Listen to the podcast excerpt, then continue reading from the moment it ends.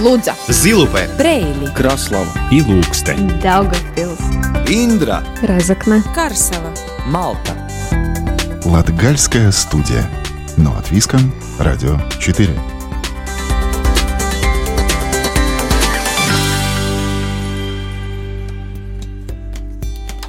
Добрый день, друзья! В эфире Латвийского радио 4 звучит программа «Латгальская студия». У микрофона Марина Титаренко. В ближайшие полчаса интервью с фермерами Резакнинского края, владельцем крестьянского хозяйства по выращиванию конопли «Обелиск Фарм» и хозяином садоводческого хозяйства Сиелюсала Гайголовской волости. И, как обычно, рубрика «Выходные остановки в Латгалии» и «Латгальская музыка». Латгальская студия. Но от Виском, Радио 4.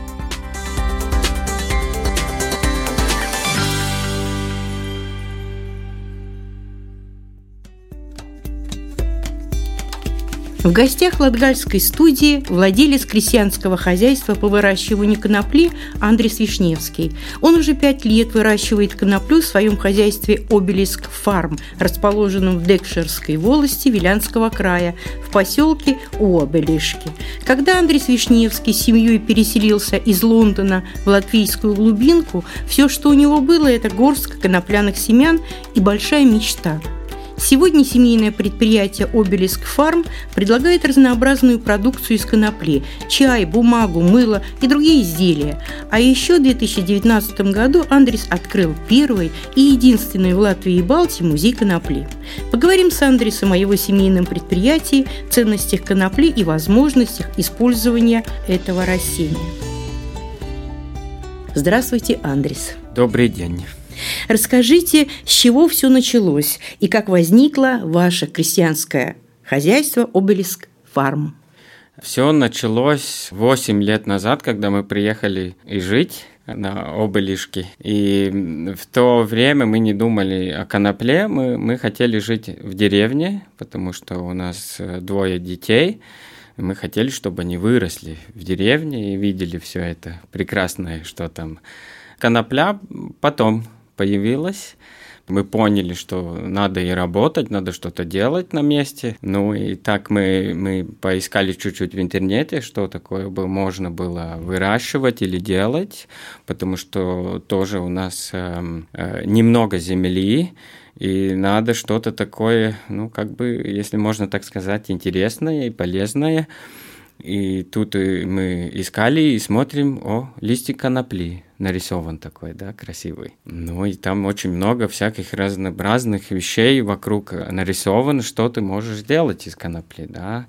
То дом утеплить, бумажку сделать, покушать, рубашку сделать еще, да. Там много-много медицина. И все из одного растения, да. И так это все и началось. Это уже будет даже э, пят, пятый год, как мы выращиваем и всего, чего делаем из коноплей. А с какими сложностями пришлось столкнуться и преодолеть? Наверняка же ведь э, не так все просто, тем более еще связано это с погодными условиями, да. пандемиями. Ой, конечно, конечно, да. Я хочу еще сказать то, что в самом начале у меня не было никакого понятия, как обрабатывать землю, как сеять, какие сорта выбрать, да. Сразу же скажу, эти первые два года это был такой хобби, много чего мы сделали не так, потому что не знали как. И, конечно, ну, погода, да, это тоже очень интересная вещь. Как это сказать, я снимаю шапку ну, для всех фермеров вообще, как они могут так, так это свое дело делать, потому что ну, ты не можешь угадать погоду вообще никогда, да. Самый, предсказать, предсказать это, да. да. Это самый, самый большой стресс каждый год. Каждый И год. риск. И риск, да. Один год у нас было перед э, Лиго, э, град пошел. 10 минут, и все уничтожил. Весь да. труд. Весь труд уничтожен, да. Ну, как ты это можешь вообще? Ну, все.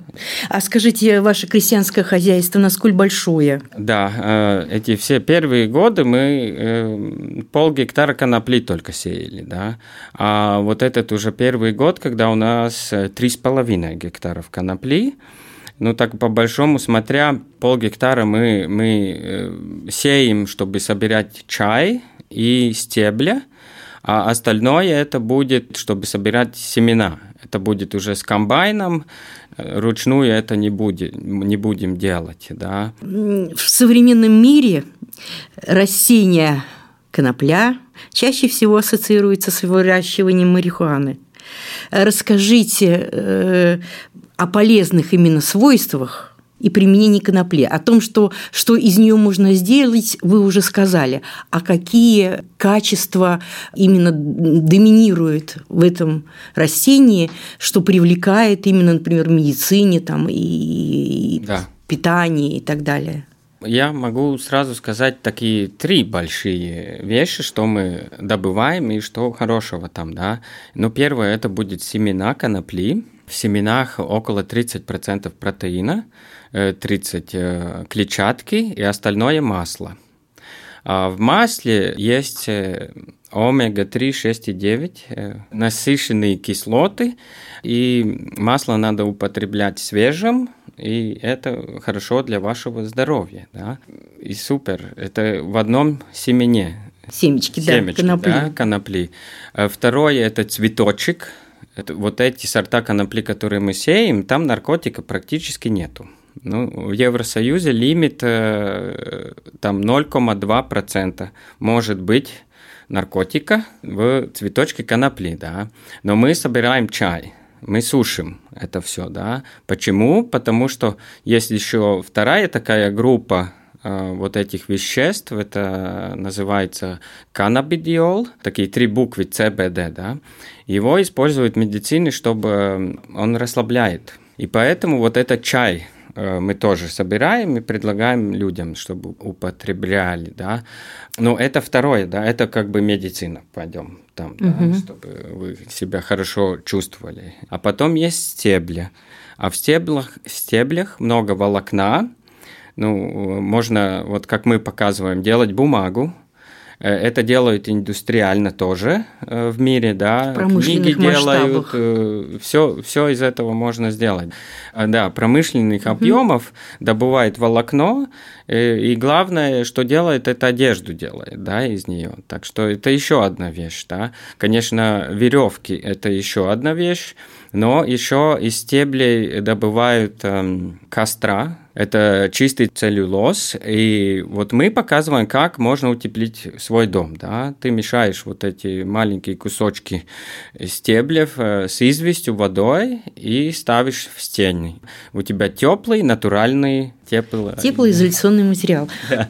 То есть получается совершенно безотходное э, сельскохозяйственное производство, когда в дело применяется буквально все. Разве что только корешки, да? Как да. это вершки, корешки, корешки остаются да. неиспользованы, а да. так но, все. Но даже это можно использовать. Да. Во как. В интернете можно найти информацию, как это можно использовать. Вы еще сказали там, а, вот э, я всегда вот людям э, сразу, как вот приезжают люди в экскурсии или вопросы какие-то есть, да, я сразу говорю, есть э, три группы конопли. Первое – это технические сорта конопли, которые я уже говорил, наркотика там не будет.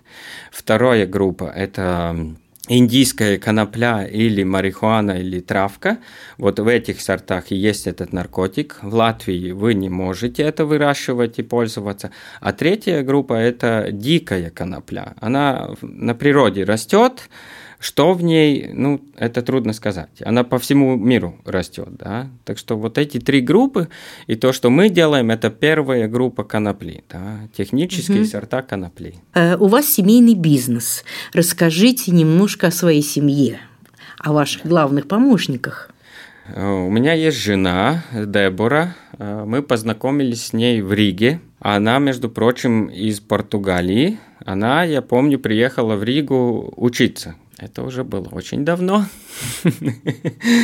Э, я думаю, больше, чем 10 лет назад мы познакомились. И потом у нас, конечно, есть двое, двое детей.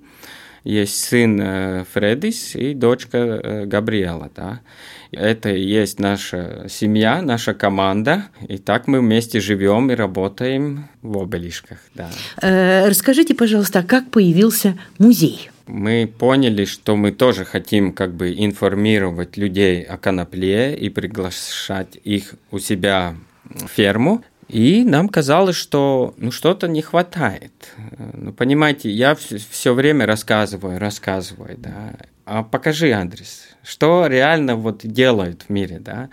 Мы так, ну ладно, надо музей тогда сделать. Надо показать, что было. У нас есть одна часть музея истории Прибалтики, Латвии, да, там фотографии есть, э, где конопля видно, книжки есть, да, и вторую э, часть музея мы собрали довольно много вот э, примеров, вот то, что делают в мире. Да. У нас есть эм, одежда из конопли, там реально куртки, сумки, да, все из конопли.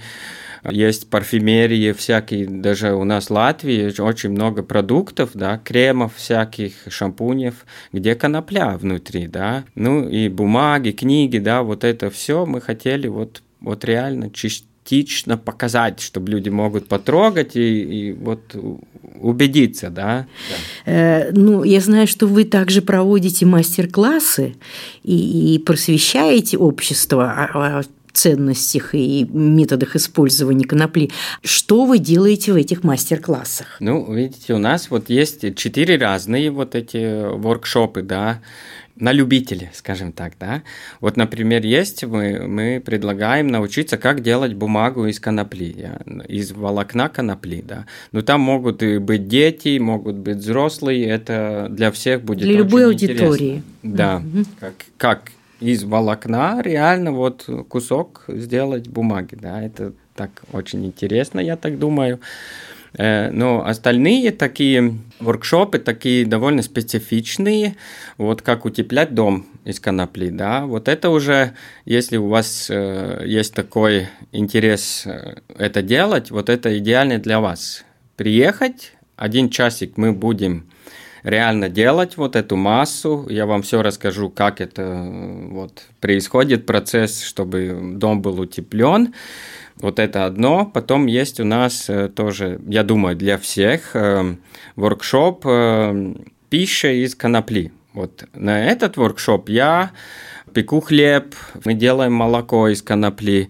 И все вот эти вещи, чтобы понять, вот я рассказываю, как добавить вот семена вот реально игдена ежедневно, в буднях. Ежедневно, да, вот то, что вы кушаете, где вы можете вот эти семена или чай или что-то другое из конопли э, использовать, использовать. и применять, да. Да. И еще у нас есть такие как бы воркшоп, э, где я очень специфично рассказываю вот э, как начать вот этот процесс, если вы придумали выращивать коноплю и что-то с ней сделать. Там я рассказываю, когда я думаю, надо сеять коноплю, какой сорт выбрать, когда убирать, как убирать это все. Вот такие четыре э, большие воркшопы, вот это все возможно тоже. Как у медали есть две стороны, не только плохое, как э, принято считать, но есть и в этом тоже хорошее, да, что да. растение это может быть очень полезным, важным и нужным, и оно наверняка как сырье тоже дешевле, обходится, нежели вот что-то иное, да, и плюс, наверное, почва не требуется, там какие-то особые удобрения, что-то такое, да, наверное, это несколько проще и дешевле получается. Да, вот видите, самое интересное и, и самое лучшее из этого, вот когда конопля растет, да, вот не надо ее вот э, там всякие пестициды, да, использовать, э, чтобы от сорняков, да, а, избавиться.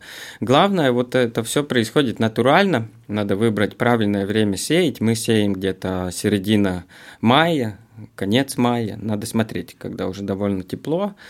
Э, но надо их очень плотно сеять коноплю. Да? Вот я сею 25 килограмм семян на 1 гектар. Тогда они растет очень плотно, и конопля довольно быстро идет вверх. Да? Сорняки не успевают, они остаются внизу. Э, у конопли листьев очень много, она покрывает все, всю землю, и сорняки там просто умирают по большому. Да? И все. И что мне еще очень нравится конопли, да, вот если ты посеял коноплю, ну и все. Смотри, как растет. Э, я знаю, что вы получили одобрение в конкурсе «Народный вкус», организованном Латвийским центром сельских консультаций и образования, а также участвовали в крупнейшей продовольственной выставке Балтия Рига Фуд, где представили новинку в ассортименте продуктов. Насколько я помню, это был батончик мюсли с семенами конопли. Да? Какую новую продукцию за это время вы придумали? Как я говорил, у меня двое детей. Нету так, что они кушают семечки сауям горсточками. Горсточками. Не кушает, нет, нет, нет. Поэтому вот, например, вот мусли, батончик с семенами конопли, да, он сла... это сладкость. Да. Лакомство, Лакомство уже получается. Да. Но угу. там очень много конопли внутри, там клетчатка, протеин. Это все, как я смеюсь э, и называю свой батончик так, что это э, сникерс сделан из конопли, да. И, и это было главное, что мне как бы подсказало, а, вот мои дети, что как бы я им вот подхожу, как я к ним подхожу с коноплей, я сделал вот такую ламп, лакомство, да. Угу. И потом это идет дальше, да. Многие люди, они, как и мои дети, просто так семечки не будут кушать, да. И поэтому мы делаем и добавляем вот эти семечки в какие-то продукты, как батончики, это сладкое. Делаем приправы. В приправах мы ставим там чеснок, укроп, там карри, да, что ты вот можешь добавлять к своей еде с вкусом, который тебе нравится. Но будет конопля там тоже, да. Вот, например, масло мы делаем, да, мы, мы делаем арахисное масло с семенами конопли, да. Это уже на бутербродике, это ну, просто бомба. Она целебная, она хорошая для вашего здоровья, но надо поготовить вот это все вкусно, чтобы было тоже. Вот это очень важно для меня. Да? Я сам э, по профессии э, пекарь, теперь закончил тут э, Резекнес технологию академию, пищевой э, технолог. И мне вообще это все очень интересует. Да. И плюс мы занимаемся коноплей, так что в пишу вот идей у меня просто очень много, но, но надо все постепенно делать. Спасибо большое вам, Андрей, за интервью. Успехов вам. А для радиослушателей напомню, что в Латгальской студии был владелец крестьянского хозяйства по выращиванию конопли Андрис Вишневский. Спасибо вам. Латгальская студия. Но от Виском. Радио 4.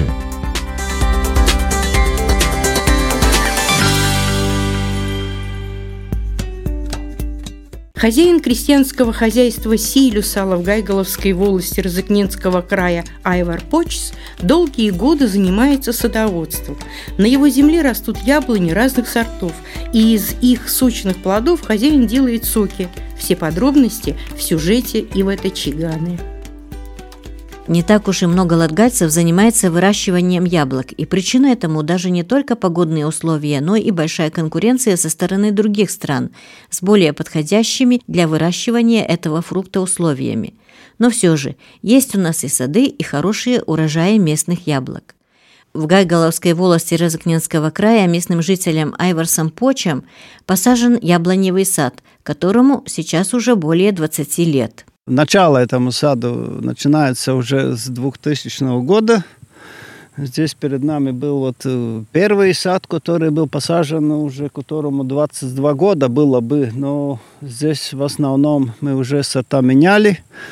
Время меняется, сорта меняются. Ну вот э, сейчас в данный момент э, главные сорта, которые нам дают урожай, это ауксис – это самое главное. У нас где-то почти половина сада составляет вот этот сорт.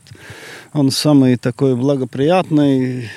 Какой он на вкус? Что это? Это сладкий яблок. Он любит, школьники его любят. И нам очень много подставляем школам программу «Skolas auglis». Айварс признает, что сейчас уже не актуальны когда-то популярные сорта яблок, такие как Антоновка, Белый налив.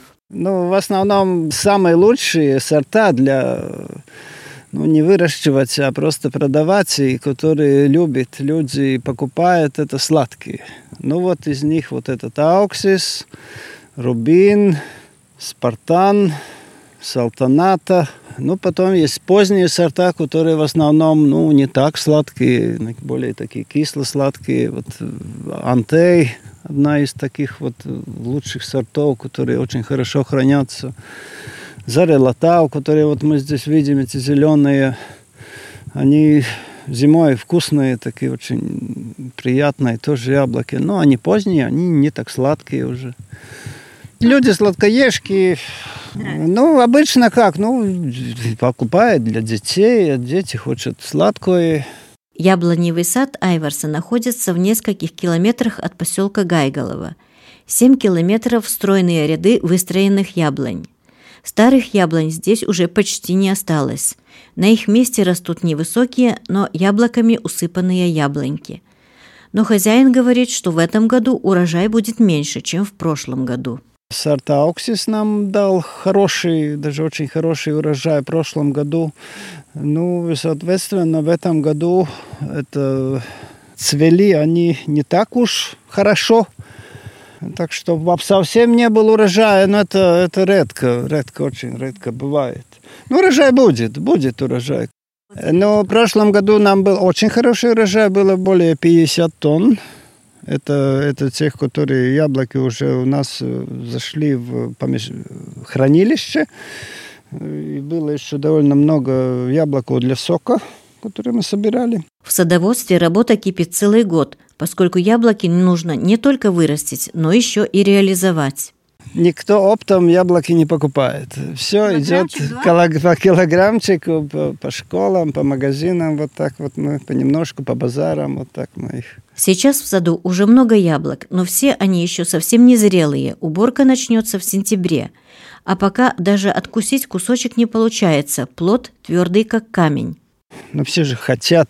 Яблоки красивые. Да. Чистые. Да, мы да. там много-много нам уходит в школу. Ну, там же надо поставлять хорошую продукцию. Ну, вот так. Сад – это целая экосистема, в которой присутствуют и разные болезни плодовых деревьев, и вредителей. Поэтому единственный раз, когда сад обрабатывается химикалиями, это весна – продолжает Айверс. Краупис, да. ну, это главное, это эти черные пятна, которые на яблоках. Ну, если сад большой, ну, эта болезнь, она там есть, она там живет, и если ты не будешь бороться, бороться с ней, ну, она будет. Ну. Говоря о вредителях, хозяин рассказывает, что главным вредителем сада является не зайцы, не другие дикие животные, и даже не болезни деревьев, а самая обыкновенная полевая мышь. Да главная у нас проблема – это, конечно, маленькие животные. Это лаукупелы, мышь. Обычная мышь, вот это самое страшное и главное, что вредит саду. Что она делает? Он обгрызает маленькие яблони, они обгрызают э, корни, обгрызают возле подселма. Да. И, и яблоня можешь пересаживать. Хозяин с гордостью показывает и рассказывает о своих яблонях и признает, что это дело его жизни. Да, нелегко, ведь на селе найти помощников для уборки урожая – дело непростое. Но, по мнению Айварса, останавливаться нельзя. Вот и несколько лет назад для переработки яблок и других фруктов и овощей на месте бывшей животноводческой фермы был построен новый цех. Здесь мы реализовали два проекта – один проект – это хранилище для яблок, и второй проект был э, для переработки ну, сока. Сейчас здесь тишина, да? Ну, как, здесь работа происходит, полгода происходит, полгода не происходит. Но вообще соки-то мы выжимаем где-то, если так э, говорить, где-то где один месяц в году. Ну, вот здесь эта сторона, вот это наше хранилище, и помещение для перебирания яблок. Ну, до Нового года можно сказать, что яблоки хранятся хорошо. Есть, ну, процентов 10-15, это, ну, это нормально, это немного для яблока. Ну, если брать вот так январь, февраль, март, ну, тогда каждый месяц можем предложить еще по 10% убытка. Прощаясь, Айвар сетует, что репортаж делается в совсем неподходящее время. Ведь чтобы попробовать и оценить яблоки на вкус, еще рано, а увидеть 7 гектаров яблони в цвету уже поздно. Но все равно аромат зреющих яблок пьянит, а бережное отношение хозяина к каждой яблоньке показывает, насколько он дорожит своим яблоневым садом. Латгальская студия. Но от Виском. Радио 4.